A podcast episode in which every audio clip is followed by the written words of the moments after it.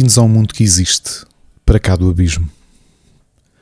Antes de mais, não podia começar este segundo episódio sem agradecer todas as palavras de apoio, o feedback que foi dado ao longo destas últimas duas semanas, seja no Twitter ou outras redes sociais, mensagens privadas de muitos dos nossos ouvintes, tanto na Rádio Lisboa, a RLX, mas também diferido no Spotify e noutras plataformas de podcasting,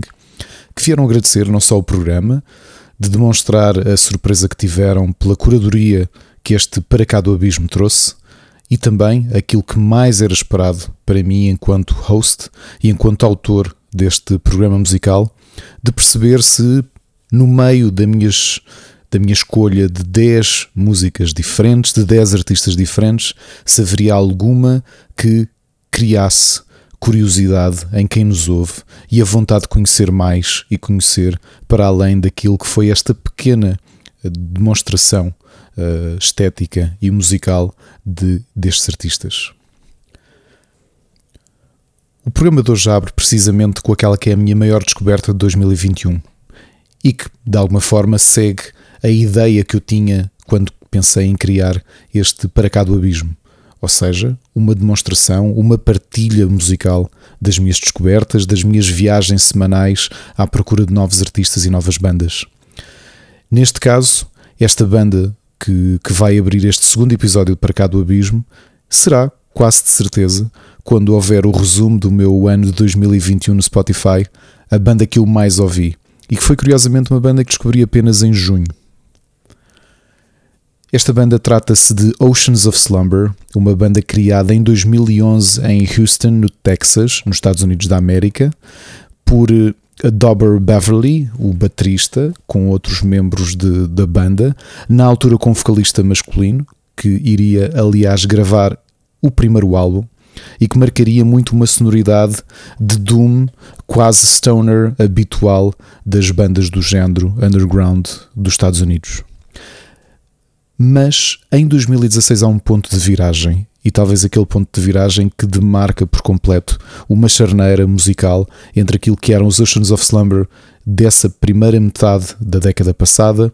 e a segunda metade e o elemento óbvio que me fez apaixonar por completo por esta banda, de ficar completamente viciado nos seus álbuns e de andar a ouvir muitas das suas faixas em repeat. Em 2016 que entra para a banda após a saída do vocalista original que tinha um, uma forma de cantar mais gutural, mais próxima, como dizia, de um doom barra stoner típico dos Estados Unidos, mas é precisamente nessa fase que entra a Cami Gilbert, uma cantora uh, mezzo-soprano afro-americana, que por acaso é casada com o baterista Dober Beverly e que muda por completo a estética dos Oceans of Slumber logo no seu segundo álbum. Infelizmente não os conhecia quando uh, fizeram parte da, de uma das bandas de abertura da turnê de Swallow the Sun que passou por Portugal e portanto infelizmente apenas os conheci agora e conheci-os com o seu último álbum de 2020 chamado Oceans of Slumber, portanto o seu uh, quarto álbum é o seu self-titled e vamos perceber aqui uma grande diferença e algo que não é muito habitual uh, no metal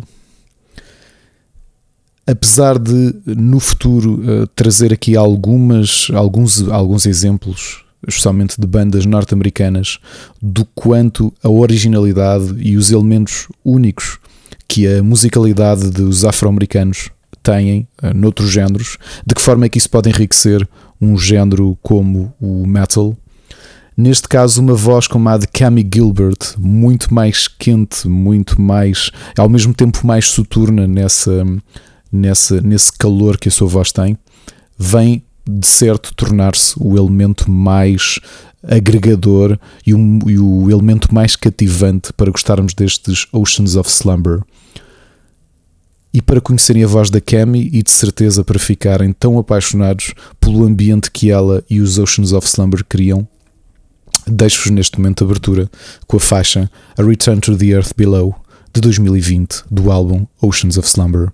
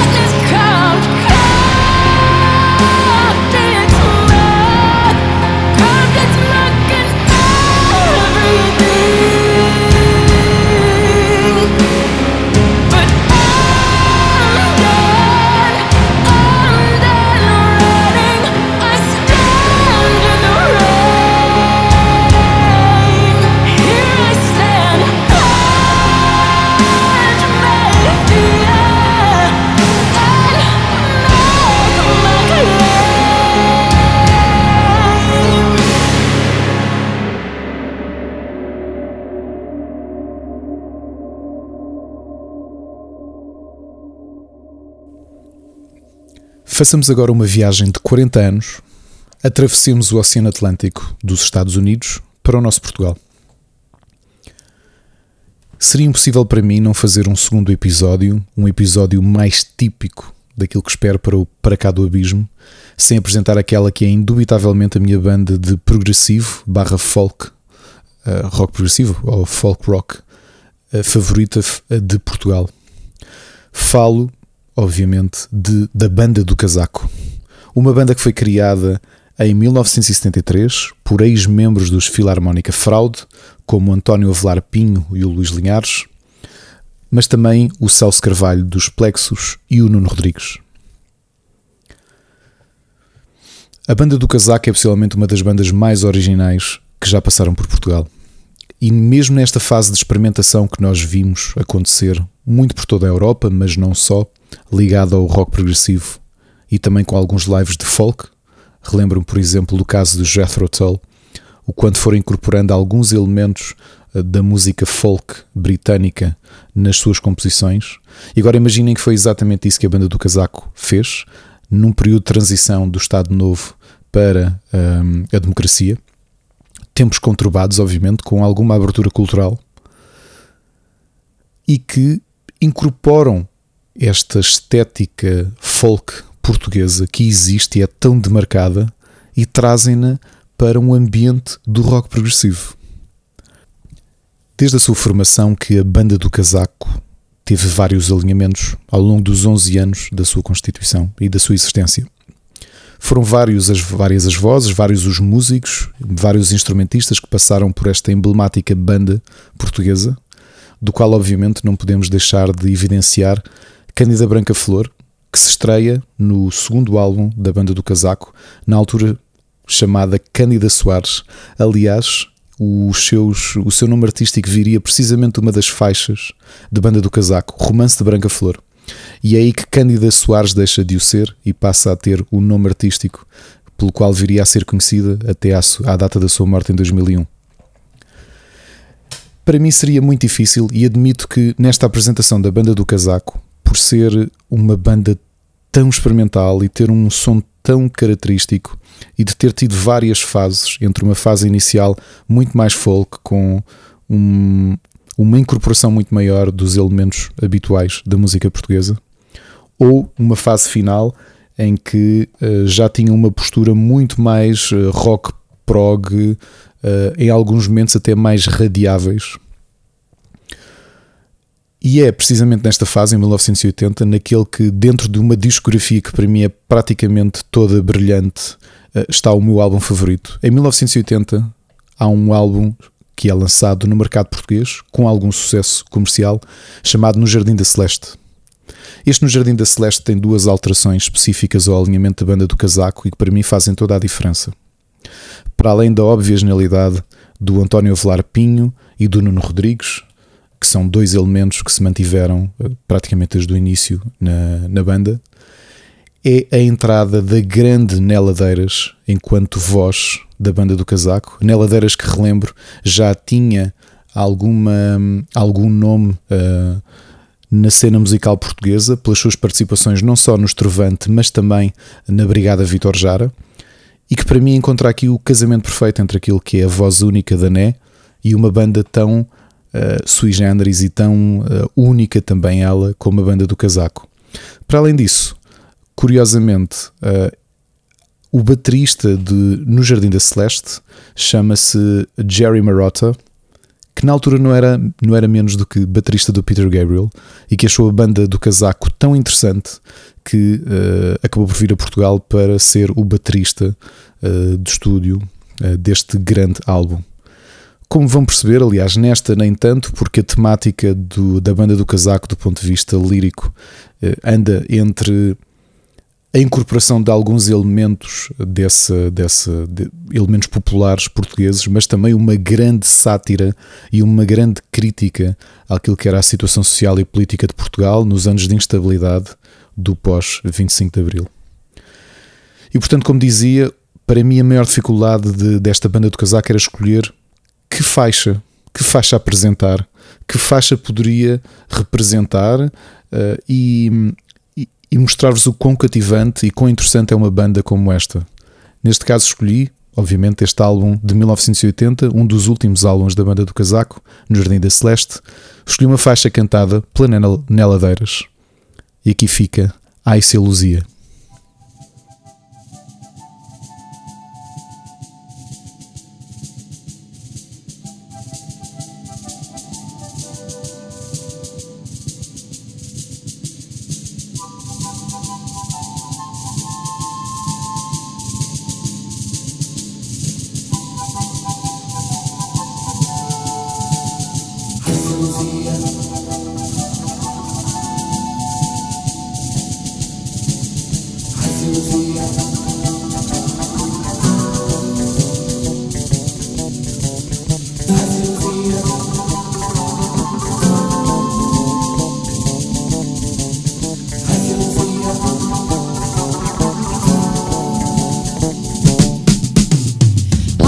Quando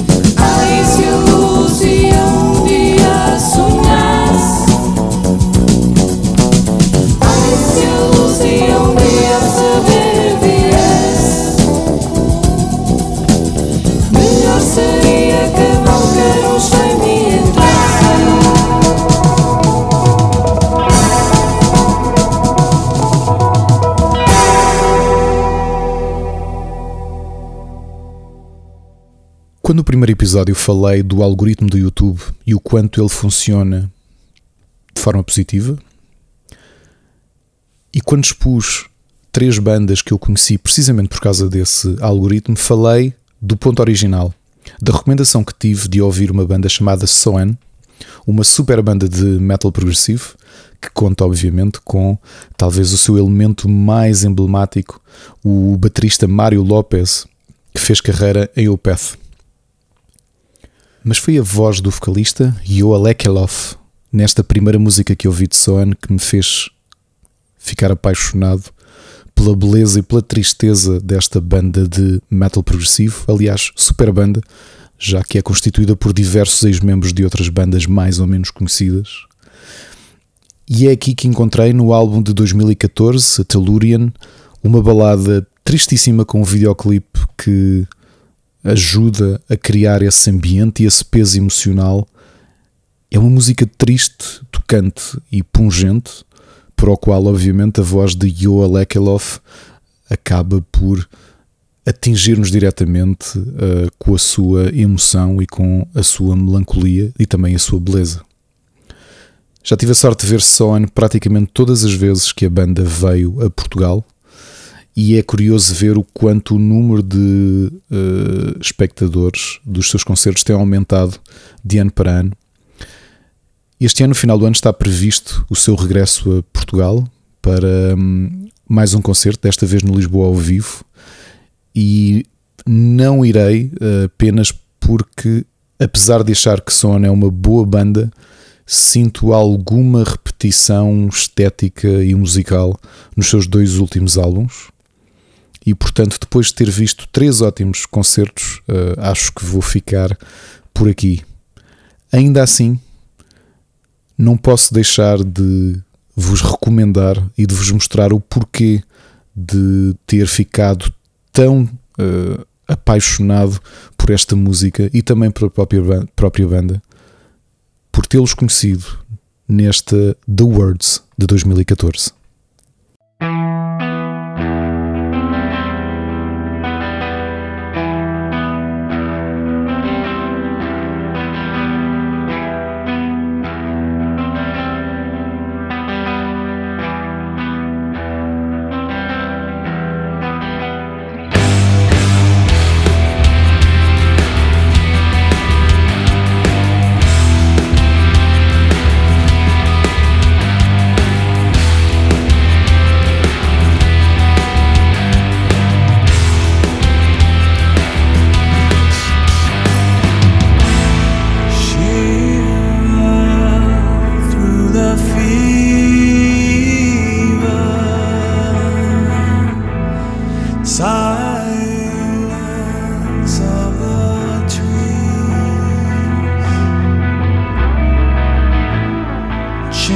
sin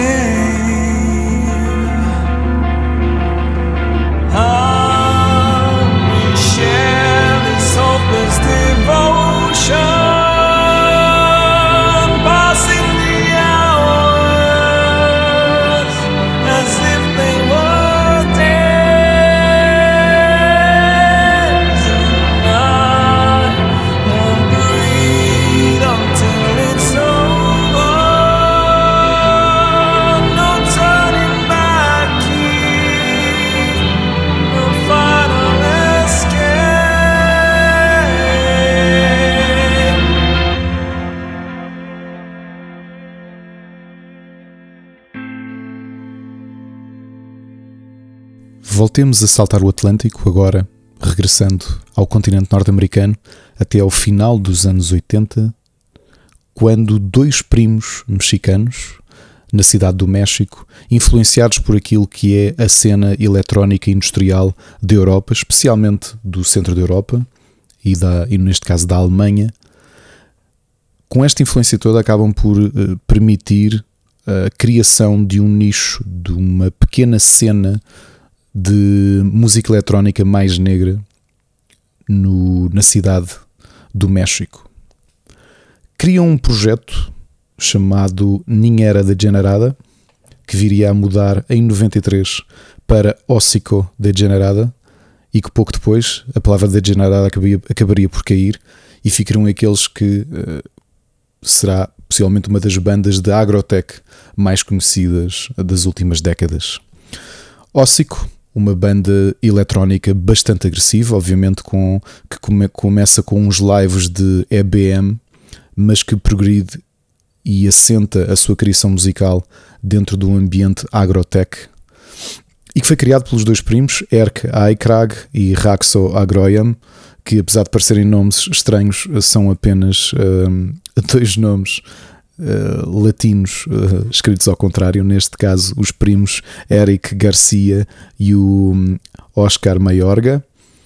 são os dois criadores e os dois únicos membros deste duo de agrotech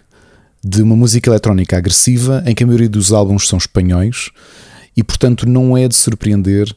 uh, que, que acabem por ter permitido e conduzido e ser uma espécie de porta-estandarte desta música eletrónica mais pesada no, no México, mas é interessante ver a capacidade que tiveram para serem apelativos também aqui na Europa e, especialmente na Alemanha. Demonstrando o quanto este Para cá do Abismo pode ser uma viagem algo estonteante, como tem sido esta é a quarta música e passamos de músicas mais emocionais para algo que eu, eu sempre usei como banda sonora para fazer jogging, dado a sua for, o seu ritmo uh, mais pesado e o ambiente agressivo com que estes dois primos toldam nos seus, nas suas composições e nos seus álbuns. E portanto, ficamos aqui com Ossico, uma música do álbum de 2005 Rack and Ruin, uma das relativamente raras músicas uh, cantadas em inglês. E a faixa que vamos ouvir chama-se Love Posing as a Prostitute.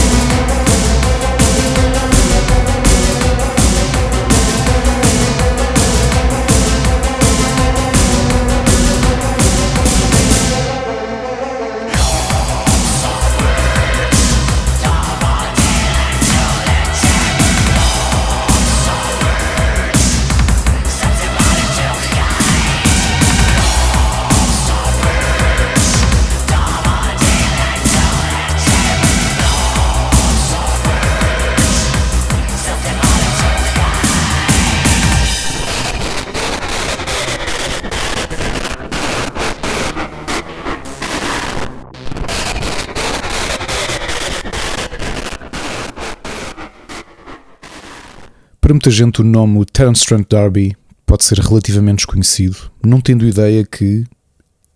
durante um período específico do final dos anos 80 e o início dos anos 90, para a indústria musical, este músico eh, norte-americano aparentava ser o descendente e talvez uma espécie de substituto do Prince e do Michael Jackson. Trent D'Arby é uma das minhas vozes favoritas de sempre. É um multi-instrumentista e compositor de Nova York que representou uma grande mudança daquilo que era a pop rock que se ouvia à época, mas que, sobretudo, teve o grande interesse de trazer um revivalismo de um progressive soul que tinha tido o seu auge nos anos 70 e ele próprio acabou de representar este revivalismo desse género, desse soul um pouco mais experimental, também um pouco mais radiável em alguns aspectos. Terence Trent D'Arby teve uma estreia completamente arrebatadora em 1987, com um álbum repleto de êxitos como Wishing Well, Dance Little Sister, Sign Your Name, músicas que praticamente todos nós conhecemos, apesar de que a maioria das pessoas não consegue identificar uh, qual o nome deste autor, esta literal estrela cadente, porque tão rapidamente surgiu no céu que parece ter completamente desaparecido. Aliás, esse desaparecimento, o próprio Terence Trent D'Arby, em muitas entrevistas, eh, sempre uh, acabou por alimentar alguns rumores que existiam da influência de bastidores uh, da indústria que tanto Prince e Michael Jackson e obviamente que os aparelhos uh, que estavam à, à, volta de ambos moveram para tentar impedir o crescimento de Terence Trent D'Arby que relembro com o seu primeiro álbum não só vendeu muitos e muitos milhões de cópias mas também arrebatou muitos prémios pelo mundo fora. Uma curiosidade de Terence Trent D'Arby e depois de uma fase em que a sua carreira eh, acabou por eh, estagnar em meados dos anos 90, voltou a ouvir-se falar de Terence Trent D'Arby após a morte de Michael Hutchins dos In Excess, o vocalista, o malogrado vocalista da banda australiana, que estavam já eh, destinados a atuar na cerimónia de abertura dos Jogos Olímpicos de Sydney e após a morte de Michael foi Terence Trent D'Arby o cantor convidado para o substituir. Terence Trent Howard, que é o nome real de Terence Trent D'Arby, viria a matar uh, precisamente a imagem e a personalidade de Terence Trent D'Arby em 2001 e mudaria legalmente o seu nome para Sananda Francesco Matreia, que é o nome uh, artístico que ele usa hoje, não só artístico, mas também o seu nome legal, e é aquele pelo qual podem pesquisar. Sananda Maitreya, neste caso, o ex-Trans Trent D'Arby, continua a compor, continua a ser um excelente músico, um excelente intérprete até hoje. A sua voz continua tão perfeita e tão interessante e tão versátil quanto era no final dos anos 80 e início dos anos 90. Agora, obviamente, num, uh, num registro ou numa escala muito menos conhecida do que o o sucesso astronómico do qual Terence uh, viveu uh, na sua melhor fase da sua carreira. Não poderia deixar de escolher a música que me fez conhecê-lo. Uh, se bem me lembro, conheci numa banda sonora de, um, de uma novela da Globo. Trazia esta música de 1995 do álbum Terence Trent D'Arby's Vibrator. E a música, e talvez uma das minhas favoritas do Terence, e que demonstra o potencial a qualidade, a beleza e hum, a versatilidade da voz de Terence Trent D'Arby. Fiquem com Holding On To You.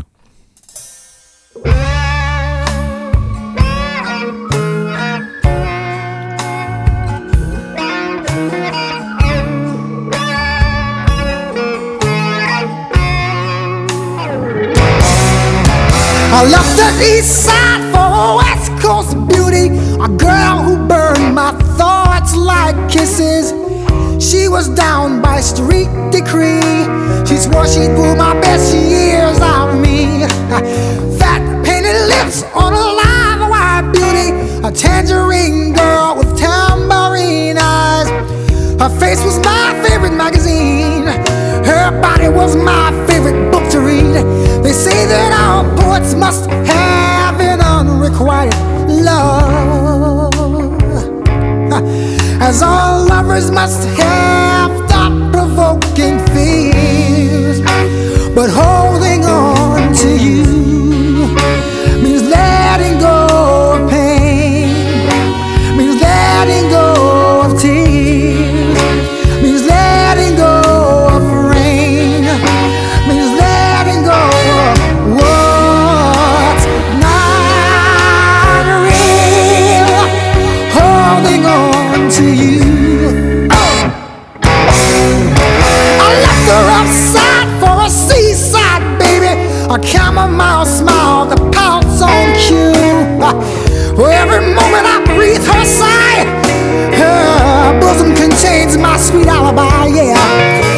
emotional mist. She breathes it forth and breathes it out as garden flowers. Why me of all the tough talking boys? I guess she heard my heart beat through the noise. They say that all poets must have an unrequited love. Yes, they do. As all lovers must have thought provoking fears. But holding on to you.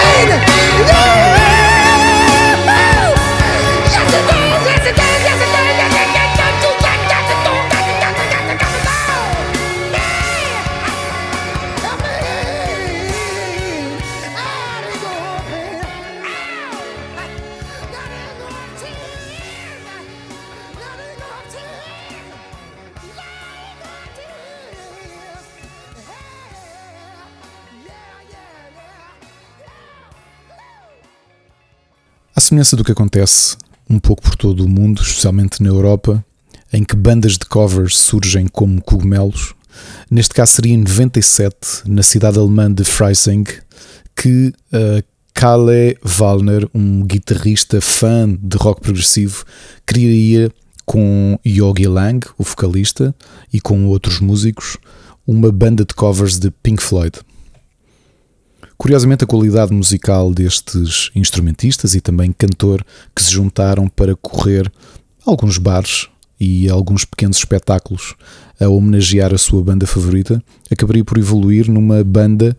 que eh, na primeira década de 2000, tornar-se-ia uma das mais interessantes e também uma das mais conhecidas bandas de, de neoprog. Falo de RPWL, a banda alemã, liderada obviamente por Kalle Wallner, como já disse, que ouviremos num próximo programa graças a um projeto paralelo que o guitarrista tem, um projeto muito interessante e que acabaria por ficar famoso, este projeto RPWL, e catapultar para a fama dentro do, da indústria do prog, graças ao álbum de 2005 World Through My Eyes. E curiosamente, com uma faixa que foi aquela que, que me foi apresentada e que me fez querer conhecer mais desta banda alemã, que não era cantada, uma balada que não era cantada pelo vocalista habitual, Joachim Lang, mas sim Ray Wilson, que para quem sabe, ou para quem se lembra deste nome, foi o substituto de Phil Collins em Genesis. Curiosamente, esta história do substituto de Phil Collins em Genesis há de dar uma conversa posterior num próximo programa.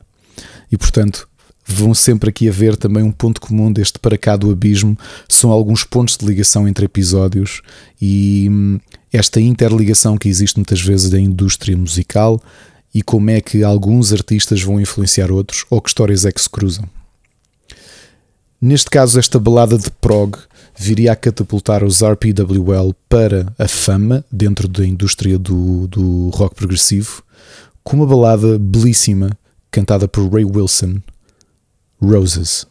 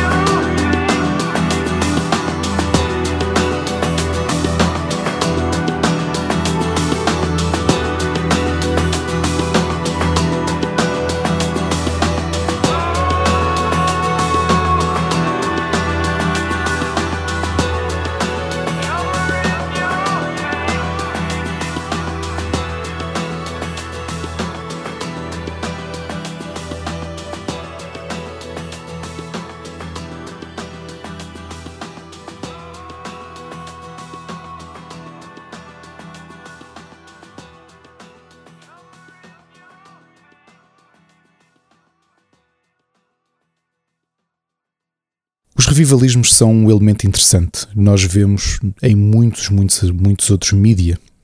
seja o caso dos videojogos, a literatura, o cinema, há uma tendência para homenagear outras décadas, outras estéticas, outras abordagens que para alguns ficaram parados no tempo, mas que para outros são uma fonte de inspiração e uma fonte de criação de algo diferente. Neste caso, aquilo que sentimos na segunda década de, de- deste novo milénio, aquele que terminou há um ano, é que na música, e especialmente na música mais underground, e no metal e no rock, há- houve uma certa trend e um revivalismo por, por aquele som retro e psicadélico dos anos 70. A forma como algumas das bandas desta época conseguiam transmitir uma atmosfera de oculto, uma atmosfera mais hum, misteriosa com as suas composições. E isso sente-se, obviamente, com bandas como Person, que também figurará aqui num episódio futuro, e, obviamente, naquela que é uma das maiores bandas de metal e que cresceu de forma estrondosa e colossal uh, nos últimos 5, 6 anos, Ghost, que obviamente também figuraram neste programa. Neste caso, falamos de uma banda que, talvez menos do que uma banda, é um projeto paralelo de um músico muito conhecido da cena do metal. Falo de Christopher Jonsson, o sueco fundador e compositor dos Therion, que ao longo destas três décadas de carreira que, que ele tem, com imenso sucesso com a sua banda principal, sentiu que algumas composições que estava a fazer, à medida que estava também a compor para Terran e para outros projetos, que havia aqui uma série de faixas que, do ponto de vista estético, não encaixavam no que se espera de um álbum de Therion. Eram faixas muito mais influenciadas eh, não só pela sonoridade do Zaba, eh, por, por surpreendente que isso possa parecer, mas também por, pelo, pelo ambiente quase etéreo e alguns aspectos quase oculto, tanto de Led Zeppelin, mas também Black Sabbath e Blue Oyster Cult, entre outras bandas eh, dos anos 70. E portanto, confrontado com esta realidade, a de que esta estética destas nova, novas músicas não encaixavam com a sua banda principal, Christopher Jonsson decidiu fazer uma banda, aliás, um projeto, não chega a ser uma banda, um projeto paralelo e criou esta Luciferian Light Orchestra, um álbum à semelhança daquilo que acontece com as suas músicas de Therion, que tem uh, alguns lives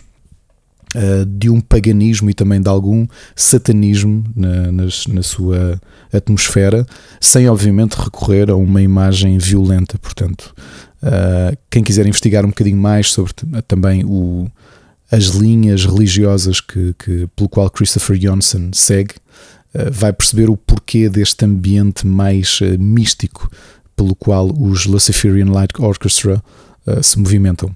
E portanto, não sendo uma banda, como dizia, Luciferian Light Orchestra, com o álbum com o nome da banda de 2015, acaba por ser o projeto de Christopher um, Jonsson, do qual convidou a finlandesa uh, Mari Paul como vocalista principal e os backing vocals ficou ao cargo da sua namorada Mina Kardzic. O resto da banda acaba por não estar muito identificado, o que se depreende e o que o próprio hum, Christopher tem admitido, as participações dos outros multi-instrumentistas passam por alguns dos seus colegas e ex-colegas de Therion. E portanto, para, para vermos esta nova tendência, e acho que é uma tendência que tem trazido algumas ótimas eh, bandas e ótimos projetos musicais com um ambiente mais oculto, fiquemos com Church of Carmel de 2015.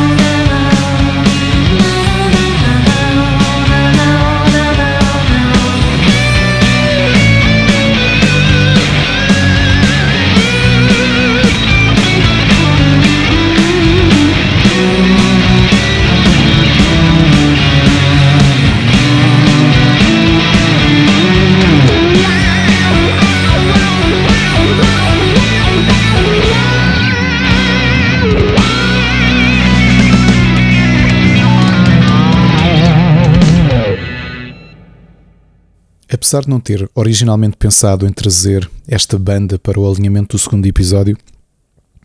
a notícia que recebi hoje de que decidiram, eh, este trio britânico decidiu terminar a sua, a sua colaboração, precisamente hoje,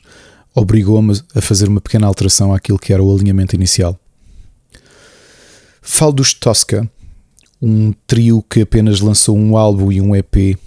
um trio musical criado em Brighton em 2013 pelo guitarrista Rabia Massad, pelo baixista Dave Hollingworth e pelo baterista Ben Minal.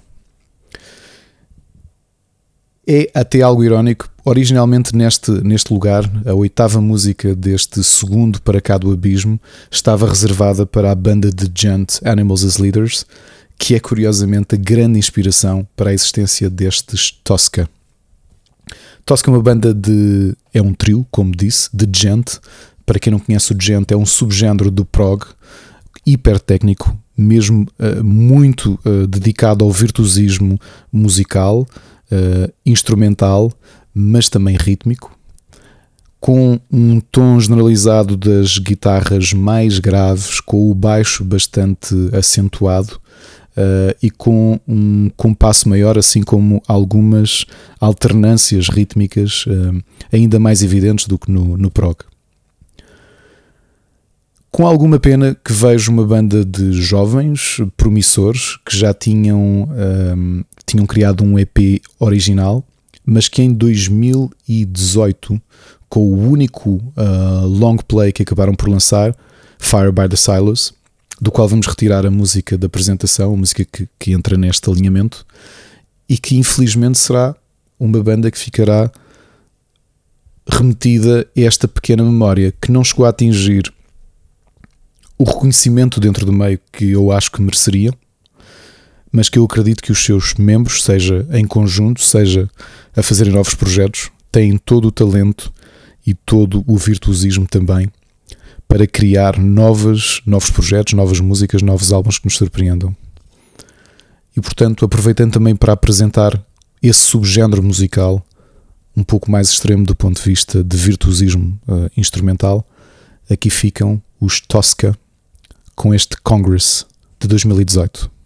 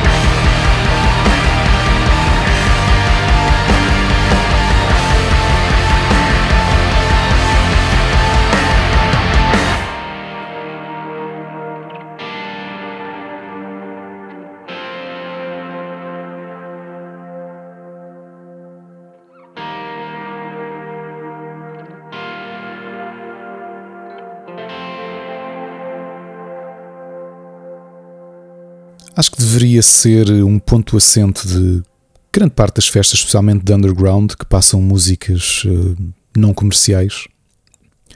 O hábito que eu vi o Carlos Matos, o fundador e uma das pessoas mais emblemáticas de organização de eventos, neste caso em Liria, o eterno organizador do Entre Muralhas, uh, que ao passar o seu, seu alinhamento musical numa post-party do Entre Muralhas, teve um pormenor que eu nunca tinha visto, que foi projetar na parede o nome da banda e a música que estamos a ouvir. E foi precisamente por isto que, uh, no meio da pista de dança da discoteca em Liria, ouço uma banda que o som me apelou tanto enquanto dançava que uh, tive de pegar no telemóvel e apontá-la para não esquecer. E essa banda foi Diary of Dreams, uma banda alemã que surgiu em Düsseldorf em 1989 pela mão do guitarrista Adrian Hates e que nesta fase inicial, ainda no final dos anos 80 e início dos anos 90, tinha uma era uma mistura entre o gothic rock e o dark wave. Seria já no final da década de 90 que Adrian Hates e os seus Diary of Dreams acabariam por eh, deixar de parte quase por completo os elementos mais clássicos de gothic rock e abraçar por completo o dark wave num ambiente de sons eletrónicos mais dançáveis. Diary of Dreams tem uma longa carreira com mais de 20 álbuns lançados, do qual o último álbum, de 2017, eh, é Hell in Eden. É um álbum que demonstra sobretudo o ambiente depressivo da banda, ao mesmo tempo que nos apetece dançar. E, e durante este tempo de confinamento, sempre que os ouvia, a vontade que tinha era de voltar a estar na pista de dança à noite de uma festa no Metrópolis. E portanto convido-vos, enquanto ouvem este para cá do abismo, ou fazerem uma pausa, a pegarem num copo e encherem da vossa bebida favorita, fecharem os stores, colocarem a música a tocar, para sentirem com esta sua batida demarcada, quase uma marcha, um regresso às pistas de dança que eu espero que esteja para breve para todos nós. E portanto, do álbum Hell in Eden de 2017, dos Diary of Dreams, fiquem com Epicon.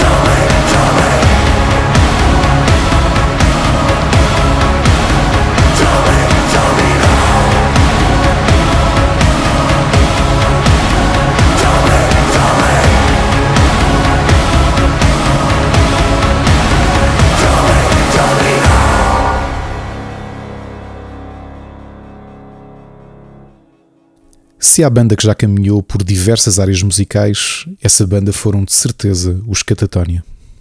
Uma banda fundada em Estocolmo em 1991 como uma banda de death metal por Jonas Ransk e Andres Nistrom e que viriam logo a meio da década de 90 a abraçar uma sonoridade mais doom com Jonas Ransk a continuar com os seus guturais que trazia dessa fase inicial de death metal. Mas seria em 96, com os abusos uh, vocais que Jonas Ransk fez uh, às suas uh, pregas vocais, que os médicos, o seu médico vaticinou que possivelmente ele iria ter grandes consequências do ponto de vista do seu aparelho vocal, visto que os guturais, que ainda por cima eram mal feitos, mal executados, estavam a trazer-lhe grandes, grandes problemas à sua voz. E com o sucesso underground que Opeth, desculpem, que Catatonia uh, estavam a ter nesta fase, Ransk viu-se obrigado, aí sim, a recorrer ao Opeth a um grande amigo seu, Michael Ackerfeld, do qual falámos a semana passada, vocalista, guitarrista e compositor principal da banda, da banda sueca, e seu amigo de longa data, como disse, para o substituir ao vivo para poder fazer guturais. E é curioso que, eh, seguindo um bocadinho aquilo que falámos eh, na semana passada sobre o Path, que mais ou menos em simultâneo Catatonia acabaria por progredir para um som mais progressivo na viragem do milénio, mas por motivos diferentes. Neste caso é que a obrigação médica que Jonas Ransk teve de abandonar os seus guturais e o som mais death, mais doom, obrigou, também como compositor principal da banda, a explorar outras linhas uh, da sua voz, outras linhas estéticas. E neste caso, uh, obrigou a tentar encontrar uma sonoridade que encaixasse na sua voz limpa. E seria já com este som característico, com uma produção muito, muito uh, identificável da voz de Duransk em estúdio, que podem ver isso, especialmente nos álbuns a partir de, de, do início de 2000, com segundas vozes sempre a harmonia que acabam por eh, fazer embelezar ainda mais a, eh, eh, a voz de Jonas Ransk, que os Catatoni veriam progressivamente encontrar um maior reconhecimento mundial e a tornar-se, obviamente, um dos nomes grandes do metal dos últimos 20 anos. Aqui haveria uma grande dúvida de que música trazer para vos apresentar Catatonia.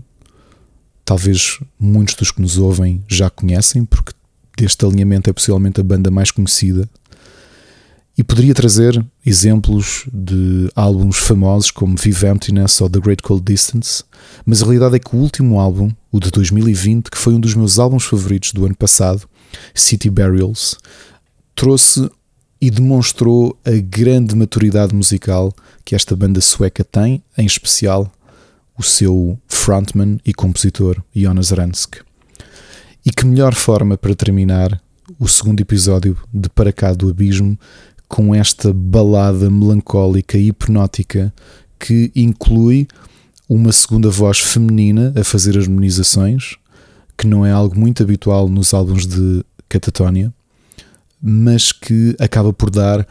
um ambiente completamente diferente à banda sueca. E fechamos assim este Para Cá do Abismo com esta viagem um pouco depressiva, mas simultaneamente bela, com a balada Vanishers de Catatonia do álbum 2020 City Burials. Drifting like water our years in the rivers of the aftermath. They shattered our right to wonder, delivered us from free will. Our stories were throw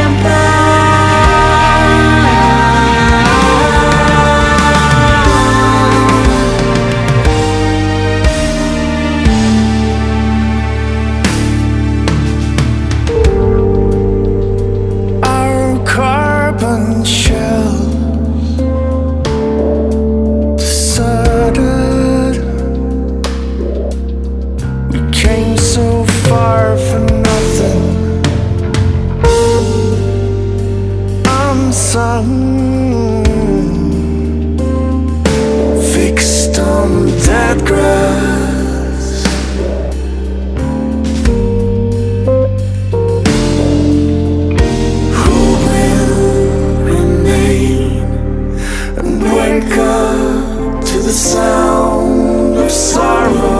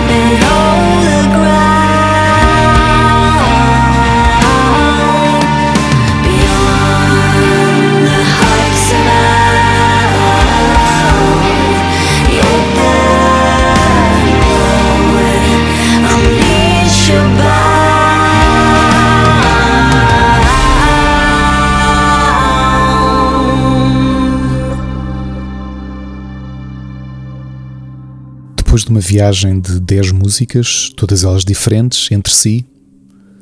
comentem, digam-nos que bandas, que projetos ficaram curiosos de conhecer mais, que músicas acharam interessantes, que géneros conheceram ou artistas que não conheciam antes. E, sobretudo, esperem por mim daqui a 15 dias em mais uma viagem para cá do abismo.